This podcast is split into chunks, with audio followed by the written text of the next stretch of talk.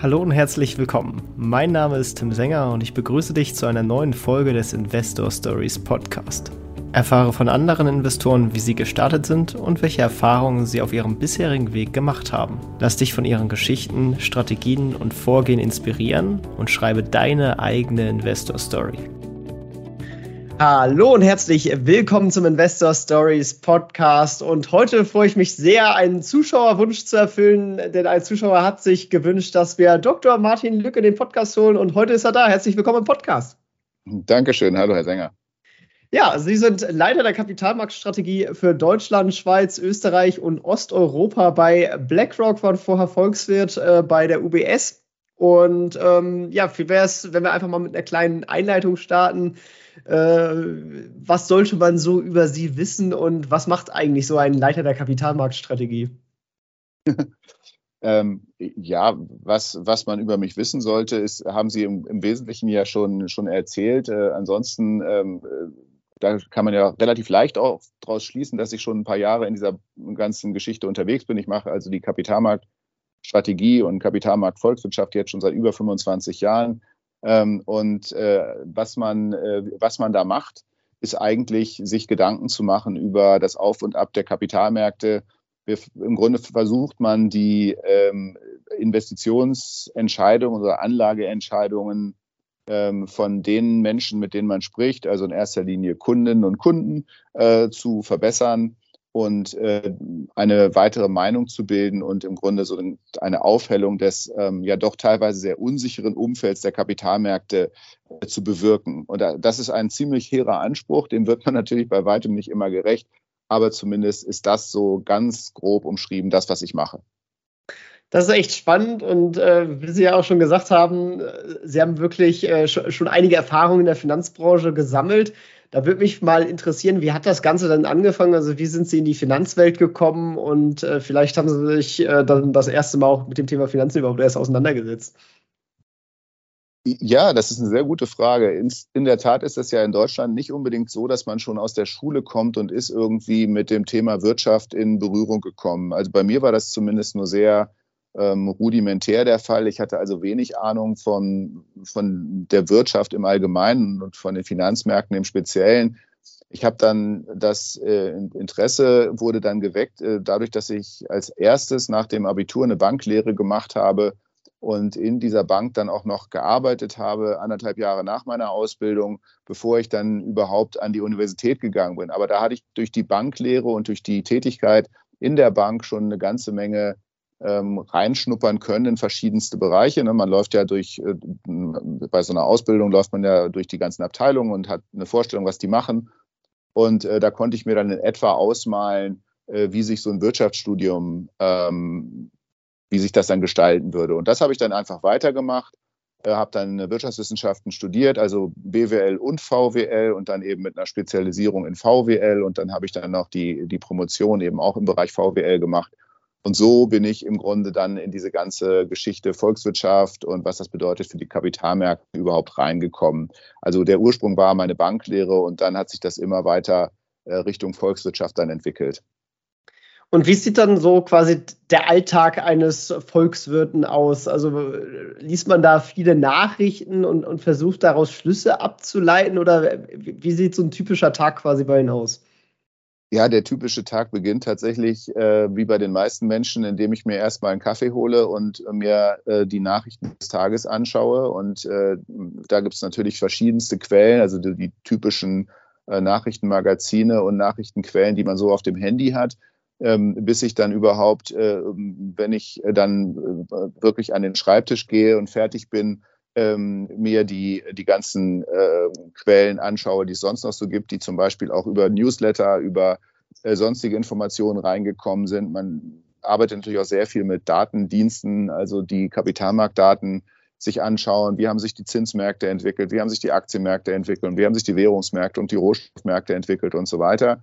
Und das Ganze dann zusammenbauen mit dem, mit dem was man vorher schon gelesen hat das, das bildet einen guten Teil des Staats in den Tag, sodass man dann im Prinzip schon eine gute Vorbereitung hat. Äh, was, ist übrig, was ist los in der Welt der, der Finanzmärkte?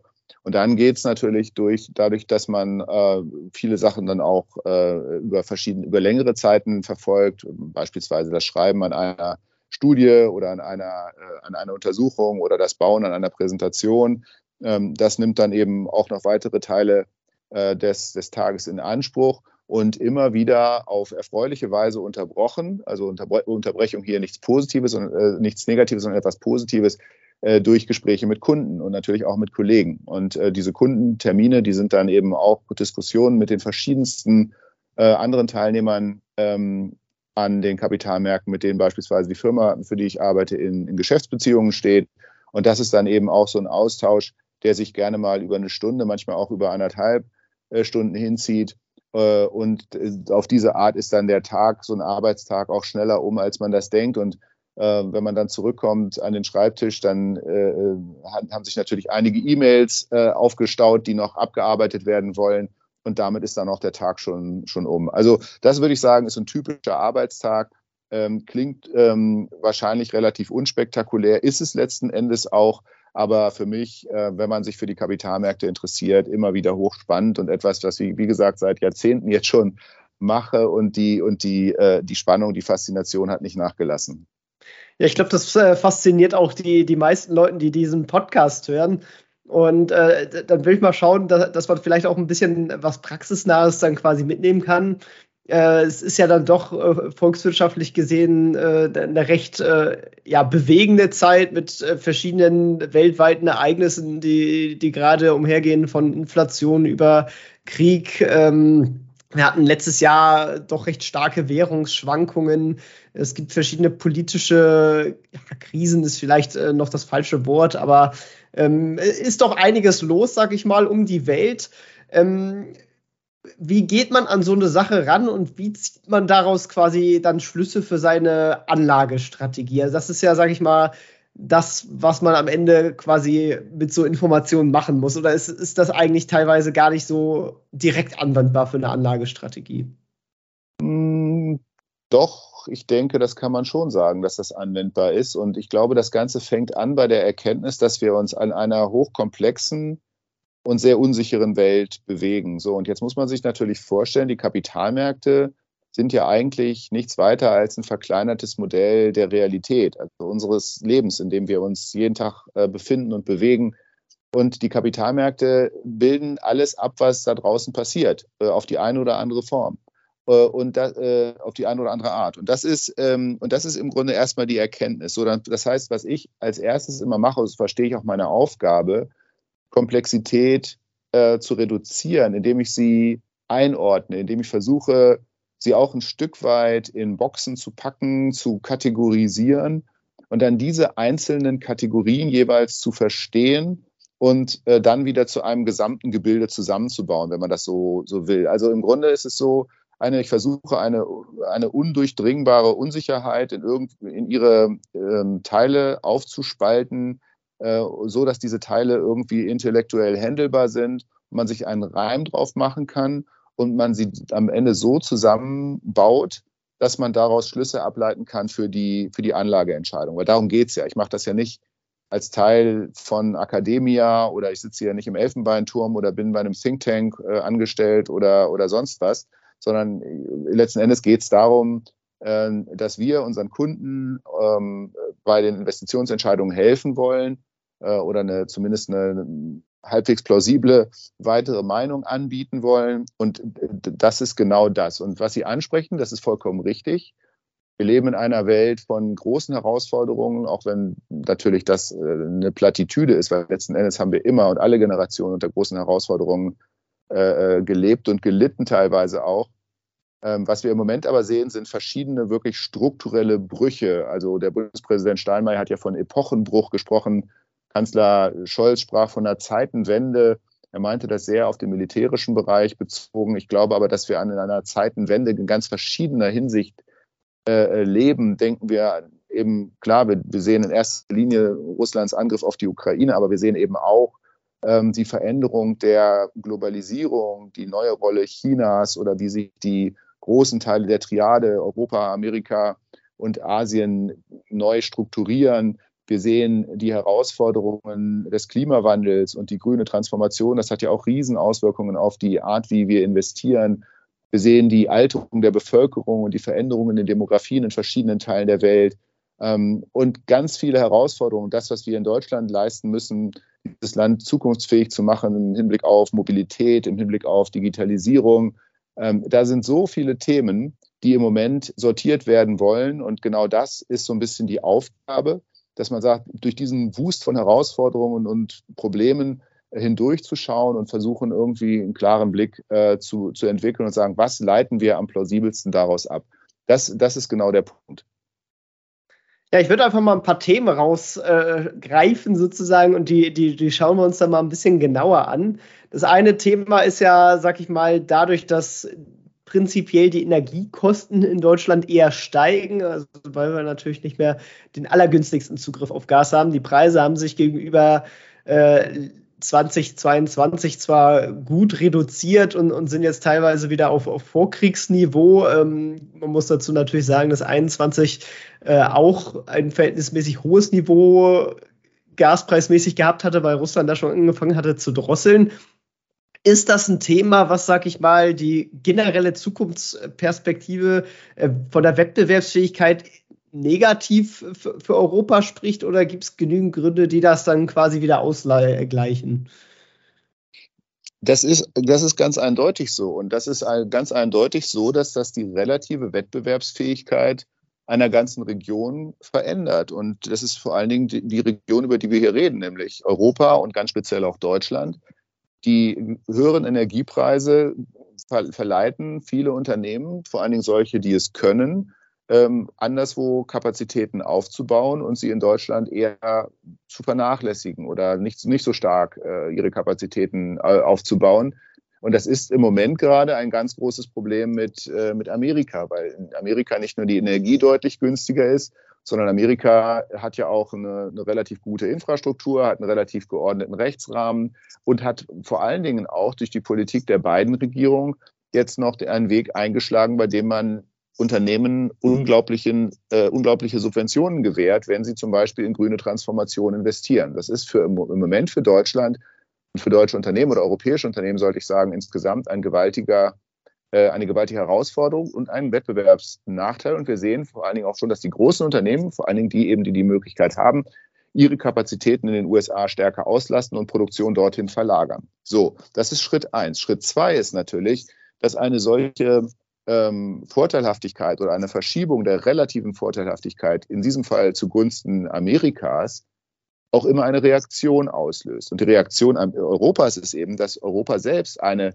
eine Strategie entwickeln möchte, wie Europa interessant wird, beispielsweise gerade für Investitionen, die Amerika subventioniert und Europa dem praktisch ein, äh, etwas entgegensetzen will, ein Gegengewicht dafür schaffen will, dass Amerika ähm, äh, Unternehmen subventioniert, gerade in diesem Bereich. Und das heißt, ähm, eine bestimmte, diese, diese Art von protektionistischer ähm, Handelspolitik, ja, indem man praktisch seinen eigenen, seine eigenen Unternehmen beschützt, indem man ausländische schlechter behandelt, das ist eine Politik, die hat es seit Jahrzehnten in der Form so nicht mehr gegeben. Aber wir sehen eben auch, dass hier die, unter Trump war das relativ sichtbar, dieses America First, auch unter der Biden-Administration fortgeführt wird. Aber ich will, das ist die eine Seite, ja. Die eine Seite ist, ja, es ist eine, eine, eine temporäre, eine vorübergehende Verzerrung der Wettbewerbsfähigkeit, aber dann gibt es immer auch eine Gegenreaktion. Es wird auch eine Gegenreaktion geben, die auf der europäischen Seite stattfindet und die dann auch europäische Unternehmen gegenüber amerikanischen ähm, bevorzugt. Und insofern ist das eine Welt, in die wir eigentlich nicht gehen wollten. Eigentlich wäre es viel besser, wenn man sagt, man liberalisiert es für alle. Man schafft beispielsweise ein Freihandelsabkommen. Aber da sieht man auch schon, wie komplex diese, diese Situation, diese Materie ist. Ähm, das beeinflusst also die Wettbewerbsfähigkeit deutscher Unternehmen ganz eindeutig, vor allen Dingen in der kurzen Frist, so lange bis, bis Europa eine gute Antwort gefunden hat auf diese amerikanische Herausforderung. Verstehe. Wie kann man daraus als Anleger dann, dann seinen Reim draus machen? Also sollte man dann Gelder eher nach USA schieben oder eher in Europa oder kommt es drauf an? Ja, es kommt wie immer drauf an. Also mal so einfach kann man es, glaube ich, nicht sagen. Äh, man hat jetzt auch äh, gerade im letzten Jahr gesehen, da gab es den Zusammenhang, dass die Zinsen in Amerika stärker gestiegen sind als in Europa. Ähm, Sie haben ja auch vorhin schon die Währungseffekte angesprochen. Der US-Dollar ist relativ stark äh, gestiegen gegenüber dem, äh, dem Euro im Wert. Äh, und das hat aber auch den Effekt gehabt, gerade diese steigenden Zinsen, dass äh, Technologiewerte, Aktien, äh, die im Technologiebereich unterwegs sind, sogenannte Wachstumswerte stärker verloren haben. Das liegt daran, dass die Wachstumsunternehmen einen großen Teil ihrer Gewinne erst in der Zukunft haben. Und diese Zukunftsgewinne, die muss man dann halt mit höheren Zinsen auf den Gegenwartswert abzinsen. Und deshalb äh, sind bei steigenden Zinsen Wachstumswerte stärker betroffen. Und weil nun Amerika ein großes Gewicht hat in, in Wachstumswerten, haben plötzlich in diesem, Umfang, in diesem Umfeld amerikanische Aktien schlechter abgeschnitten als Europa. Das hat jetzt gar nicht so sehr mit der Qualität Europas zu tun gehabt, sondern es war im Prinzip ein relativer Nachteil, der durch diese stärkeren Zinsanstiege in Amerika ähm, hervorgerufen wurde. Also, ob man jetzt sagen kann, ähm, Europa ist auf lange Sicht attraktiver oder Amerika ist auf lange Sicht attraktiver, hängt von ganz, ganz vielen Faktoren ab. Zum Beispiel eben, wie sind die äh, jeweiligen Märkte strukturiert mit einem etwa höheren Gewicht von Wachstumswerten in den Vereinigten Staaten. Ähm, oder wie, sind die, wie ist die jeweilige Anlegerstimmung? Meistens ist es auch so, wenn Europa besser sich entwickelt, dann braucht es eine positive Anlegerstimmung an den Märkten, weil, der, die, weil die Märkte, die Finanzmärkte doch sehr stark von Dollaranlegern dominiert werden und die sind nun mal nur dann gewillt, ähm, außerhalb von Amerika stärker zu investieren, also übergewichtet zu sein, wie man sagt, wenn, äh, die, wenn die heimischen Märkte schon sehr gut bewertet sind und das sind sie normalerweise, wenn die Risikostimmung sehr, ähm, sehr positiv ist. Also es braucht eine ganze Menge Voraussetzungen dafür zu sagen, ähm, ähm, Amerika bleibt hinter Europa zurück, was die Entwicklung gerade bei den Aktienpreisen angeht. Möglich ist das und wir haben, wie gesagt, ein solches Szenario auch vor kurzem gerade erlebt. Aber ich würde jetzt nicht äh, das auf die größere Attraktivität Europas zurückführen, sondern ich würde es immer auch darauf zurückführen, dass es andere Faktoren gibt, die man mindestens genauso auf dem Schirm haben sollte wie diese, ähm, diese volkswirtschaftlichen Vergleiche ähm, in der relativen Wettbewerbsfähigkeit. An dieser Stelle möchten wir dir einen weiteren Werbepartner von uns vorstellen, und zwar Splint Invest. Wäre es nicht genial, wenn du auch Zugang zu alternativen Anlagemöglichkeiten hättest, wie zum Beispiel Uhren, Kunst, Whisky oder Wein? Genau da kommt Splint Invest ins Spiel. Denn hier hast du die Möglichkeit, in genau solche alternativen Anlagemöglichkeiten zu investieren. Und das Beste daran, die alternativen Anlagen werden von zertifizierten Experten handverlesen ausgewählt und sorgfältig geprüft, sodass du nur in vielversprechende Anlagen investierst. Wie das Ganze funktioniert, lade dir die zugehörige App herunter, lege einfach ein Konto an und in wenigen Minuten kannst du direkt loslegen. Bereits ab 50 Euro kannst du in attraktive und werthaltige Anlagemöglichkeiten investieren und damit dein Portfolio perfekt diversifizieren. Splint Invest bietet hier übrigens volle Transparenz, denn es gibt keinerlei versteckte oder laufenden Gebühren. Hier werden vorher alle Karten auf den Tisch gelegt und du weißt genau, was dich bei einem Investment erwartet. Als Hörer des Investor Stories Podcast haben wir dir natürlich einen besonderen Deal ausgemacht. Nutze einfach den Code STORIES50, äh, Schreibweise klein oder groß funktioniert beides und erhalte 50 Euro Startguthaben für dein erstes Investment. Das Geld kann nicht ausbezahlt werden, sondern nur investiert werden. Aber dafür sind wir ja auch alle hier und äh, so könnt ihr einfach die Plattform ohne Risiko ausprobieren. Wenn du direkt loslegen willst, dann findest du in den Shownotes den Link zu investor-stories.de slash splint-invest und kannst ihn einfach anklicken. In den Folgen 216 haben wir übrigens auch mit dem Head of Investments und Co-Founder von Splint Invest gesprochen. Den Link zur Folge findest du natürlich ebenso in den Shownotes. Und jetzt wünsche ich dir viel Spaß bei der weiteren Podcast-Folge. Ja, das Thema Zinsen und Inflation ist, ist eigentlich auch ein gutes Thema, sag ich mal, in, in, in der Hinsicht, weil das ja zuerst sehr überbewertet wurde vom Markt, jetzt wieder eher so ein bisschen erwartet wird, dass das sich dann doch eher schneller erledigt. Was ist da so Ihre Perspektive drauf? Also ist das eine, eine, langfristige Gefahr, dass jetzt die Inflation doch eher länger hoch bleibt oder wird sich das über die nächsten ein, zwei Jahre wieder auf so zwei Prozent normalisieren? Also äh, im Moment spricht wenig dagegen, dass es auf Sicht von zwei Jahren oder auch darüber hinaus wieder bei zwei Prozent ist. Aber es kann sehr gut sein, dass es kurzfristig da erstmal wieder hingeht. Das hat mit der, mit, mit so einer Achterbahnfahrt der Inflationsraten zu tun. Denn die Inflationsraten, die sind ja so hoch geschossen bis auf über zehn Prozent Vor allen Dingen, weil wir diesen gewaltigen Energiekostenschub gesehen haben äh, und noch unterstützt durch die Lieferkettenproblematik nach dem zweiten Corona-Lockdown in China Anfang letzten Jahres. Und da haben wir diese gewaltigen Schübe gesehen. Nun gibt es aber die sogenannten Basiseffekte bei der Inflationsrate, weil so eine Inflationsrate, die ist ja nichts weiter als eine Zwölf-Monats-Veränderung eines Index. Und wenn ähm, zwölf Monate später die, das Level noch genauso hoch ist, dann ist die Inflationsrate null.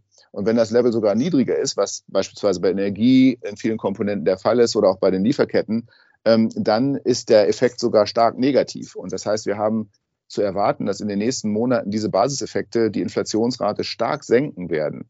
Ähm, das darf uns allerdings nicht dazu verleiten, zu glauben, dass das dann so bleibt und dass die Inflationsrate für immer dann weiter fällt und niedrig bleibt, weil es gibt so etwas wie die strukturellen Inflationstreiber, also strukturelle Veränderungen, die dazu führen, dass die Inflation längerfristig höher bleibt. Und dazu der erste davon, den haben wir schon angesprochen, das ist die grüne Transformation. Das ist die Tatsache, dass wir viel stärker in Zukunft nachhaltige Energien werden nutzen müssen, wenn wir unsere Klimaziele erreichen wollen.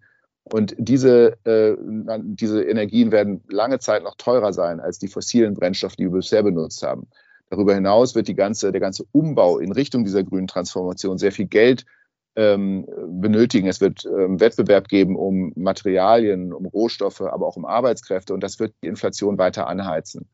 Der zweite strukturelle Treiber ist die Demografie. Wir werden immer älter, das wissen wir.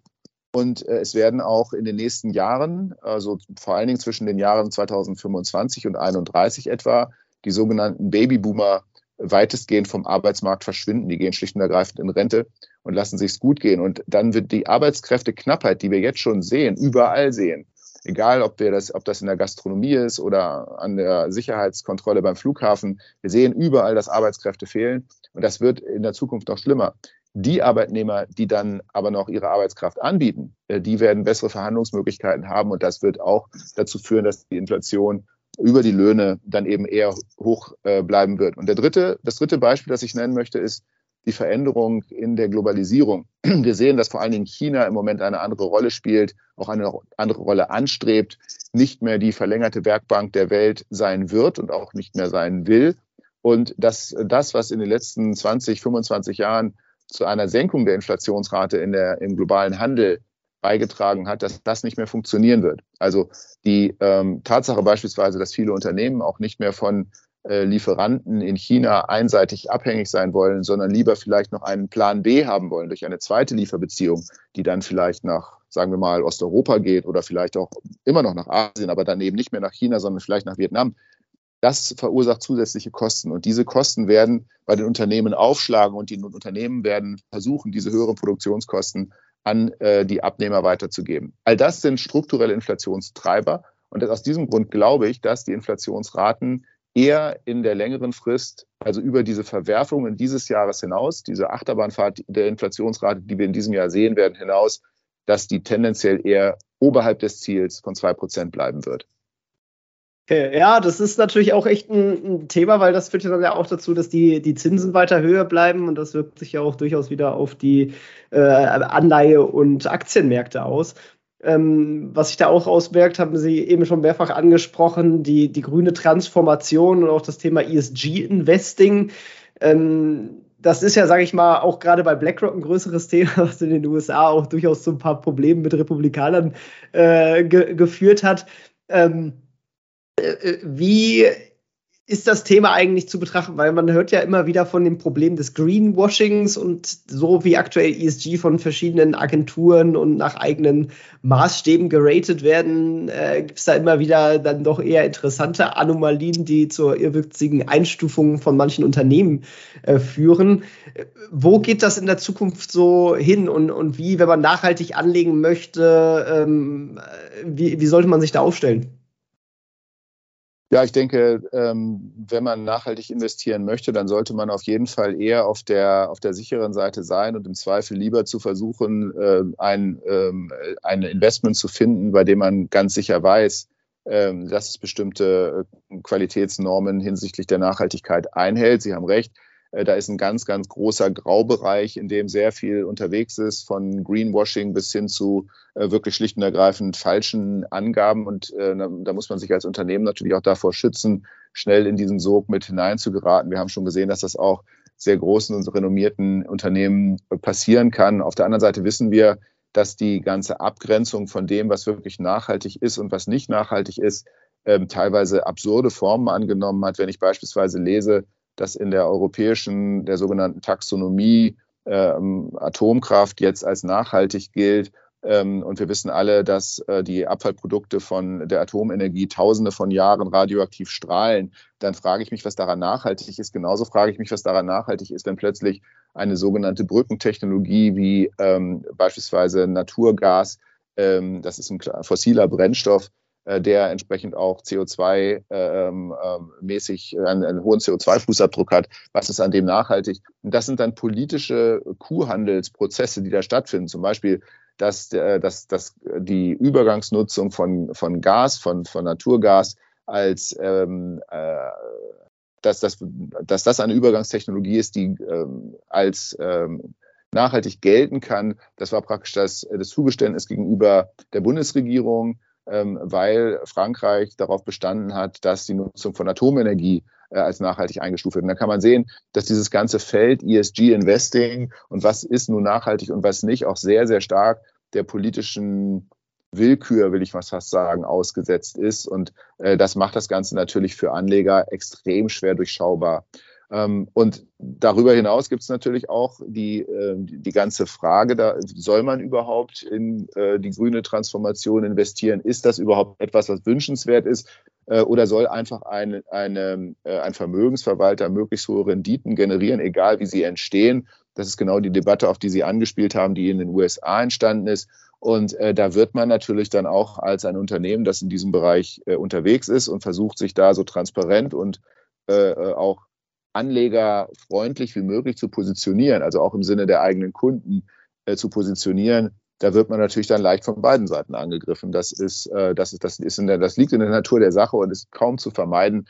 Äh, aber das ist ein ganz, ganz schwieriges Feld. Ich glaube, es wird auf Sicht immer weniger ein Weg daran vorbeiführen, ähm, auch Portfolien ähm, nach ESG-Kriterien umzubauen. Äh, schlicht und ergreifend, weil der regulatorische Druck immer größer wird und Firmen die nicht nachhaltig wirtschaften, als ähm, beispielsweise Zielinvestment immer weniger in Frage kommen für, für Investoren. Das liegt zum Beispiel auch daran, wer diese Investoren sind. Wenn man beispielsweise an private Haushalte äh, denkt, dort weiß man das einfach, das weiß man aus Umfragen und aus, äh, aus, aus, aus sozialen Studien, dass die Anlegerklientel, die in den, die jetzt schon beginnt, mehr Geld anzulegen, das sind in erster Linie mehr Frauen, das sind in erster Linie mehr äh, jüngere Menschen, äh, die aus den, äh, die jetzt aus den, aus den neuen Generationen kommen, die anders über Nachhaltigkeit nachdenken als die Generationen, die älter sind. Und äh, je mehr ähm, da Druck auch entsteht ähm, auf entsprechende Produkte, ähm, wird es auch, wird es auch dazu führen, dass die, dass diese Produkte aufgelegt werden und, und dann entsprechend auch ähm, nachhaltig gemanagt werden. Letzter Satz dazu. Ich glaube, das ist wesentlich ähm, einfacher, nachvollziehbarer und bisher ja schon auch in der Regulatorik zumindest teilweise angekommen im Bereich des E, also des Environmental, also alle um Umweltkriterien, äh, niedriger CO2-Fußabdruck etc. Bei den anderen ESG-Kriterien, also dem S und dem G, ist das noch weit schwieriger, weil wir dafür überhaupt noch keine vernünftigen Maßstäbe entwickelt haben, so wie, wie wir ihn bei den Umweltstandards für das, für den, durch den äh, ähm, CO2-Fußabdruck beispielsweise haben.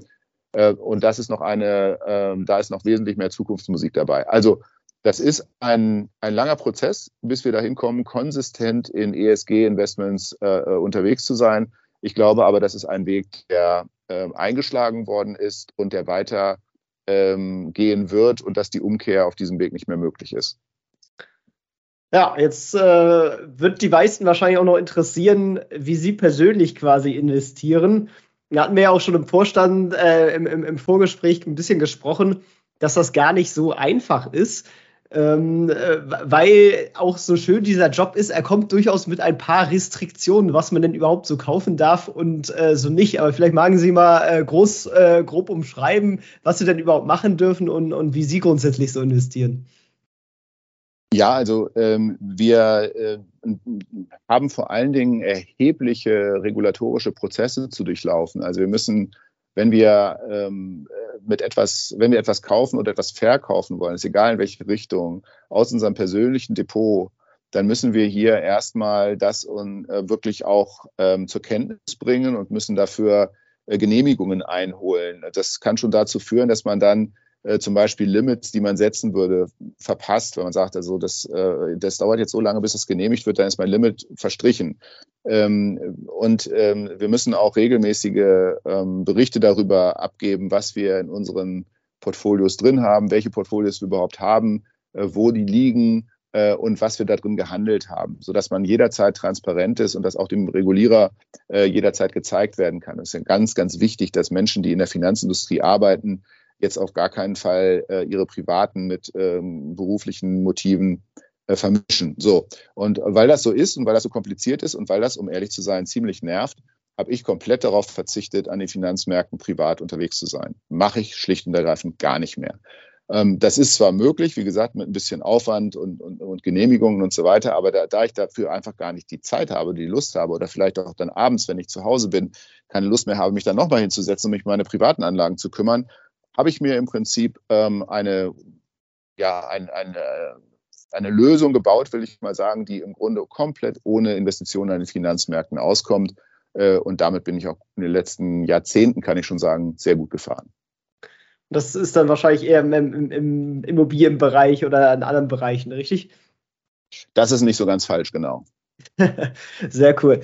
Ja, äh, damit kommen wir tatsächlich auch schon so ein bisschen äh, aufs Ende. Ähm, mich würde jetzt grundsätzlich nochmal interessieren, äh, wenn Sie nochmal quasi im, im, jungen Körper Ihres selber aufwachen würden, würden Sie die gleiche Karriererichtung einschlagen oder würden Sie was anderes machen, wenn Sie nochmal von vorne anfangen würden?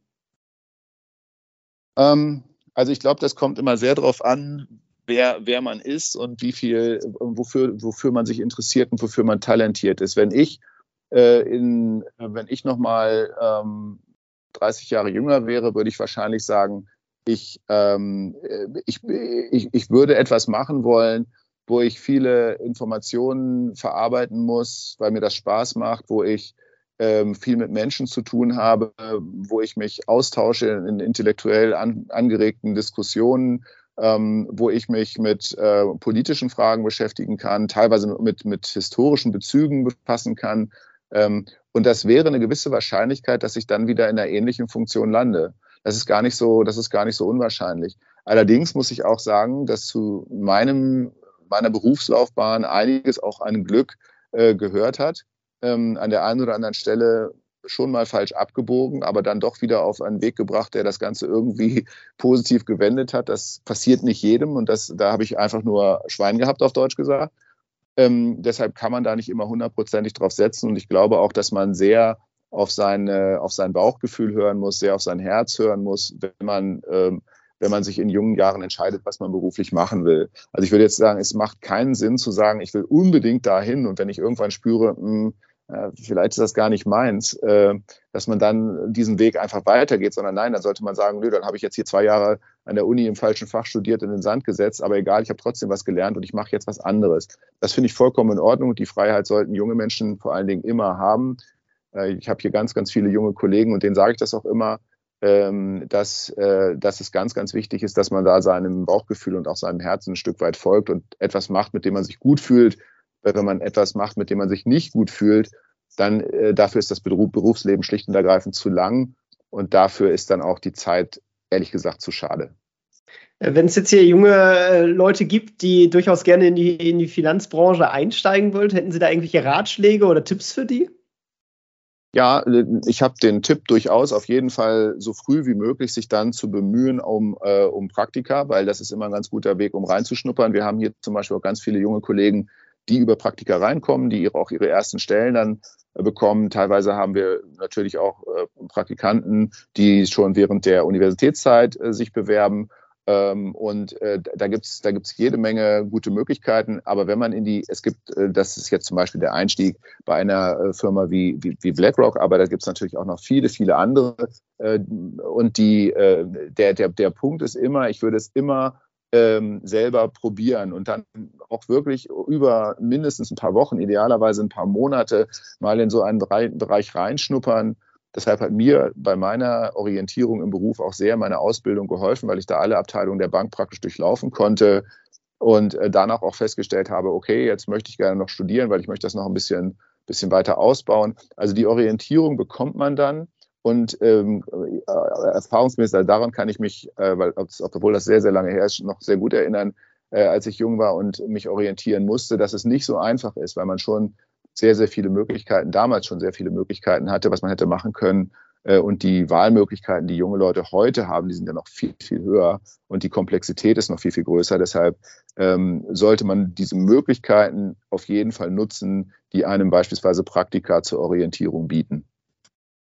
Ja, das ist doch, glaube ich, auch ein, ein, ganz guter Abschluss und äh, eine, eine, fantastische Reise, die wir hier durch verschiedene Themengebiete gemacht haben. Äh, vielen Dank dafür und die ganzen Inhalte, die Sie mit uns geteilt haben und auch die persönliche Geschichte. Ähm, ich glaube, da war auf jeden Fall was dabei. Wenn man mehr von Ihnen hören will, Sie sind tatsächlich ganz aktiv, machen verschiedene äh, Formate, äh, sowohl auf BlackRock als auch äh, für andere Medien sozusagen. Ähm, da, da, kann man auf jeden Fall mal vorbeischauen. Das verlinke ich auch in den Kommentaren äh, oder in den Shownotes besser gesagt. Und ähm, genau, zum Abschluss würde ich Ihnen noch das letzte Wort überlassen und bedanke mich ganz herzlich für das tolle Interview. Ja, danke Ihnen, Herr Wenger, hat mir sehr viel Spaß gemacht. Und äh, wie gesagt, ich denke, ähm, das ist alles, was, was wir als Kapitalmarktstrategen äh, betreiben, ist keine Raketenwissenschaft. Es ist wie Mathematik, vor der ich gehörigen Respekt habe übrigens, aber am Ende nur eine Anhäufung von kleinen Teilproblemen, von denen jedes einzelne relativ trivial ist. Es ist nur die Menge der Probleme, die dann am Ende komplex wird. Und äh, so kann man sich auch diesen Job vorstellen. Und wie gesagt, äh, ich kann äh, jedem ähm, nur raten, der Interesse hat, sich mit Kapitalmarktfragen zu beschäftigen, das aus der Perspektive zu verfolgen, gerne mal reinzuschnuppern äh, und dann äh, die ersten Schritte auch zu gehen. Also es ist ein faszinierendes ähm, Umfeld und ähm, das ähm, finde ich auch toll, dass Sie das machen hier, Herr Sänger, mit, solch, mit so einem Podcast, das mal von einer vielleicht etwas anderen Seite zu beleuchten. Äh, und das hat mir sehr viel Spaß gemacht. Danke dafür und viel, viele Grüße an alle. Sehr schön. Ciao, ciao. Das war's auch schon wieder mit dieser Podcast-Folge. Ich danke dir ganz herzlich fürs Zuhören. Wenn dir der Podcast gefallen hat, würde ich mich sehr freuen, wenn du ihn mit einer Bewertung auf iTunes unterstützt. Außerdem möchte ich dich gerne dazu einladen, der Investor Stories Community auf Facebook beizutreten. Hier hast du einen Austausch mit Gleichgesinnten und professionellen Investoren, die selber ihren Weg in die Freiheit der Finanzen gegangen sind und von ihnen kannst du lernen oder auch selber andere Leute bereichern. Und zudem ist dort Feedback zum Podcast immer willkommen. Um ganz schnell dorthin zu gelangen, kannst du auch einfach investor-stories.de slash community eingeben. Ich freue mich, wenn du auch beim nächsten Mal wieder dabei bist. In diesem Sinne, alles Gute, dein Tim.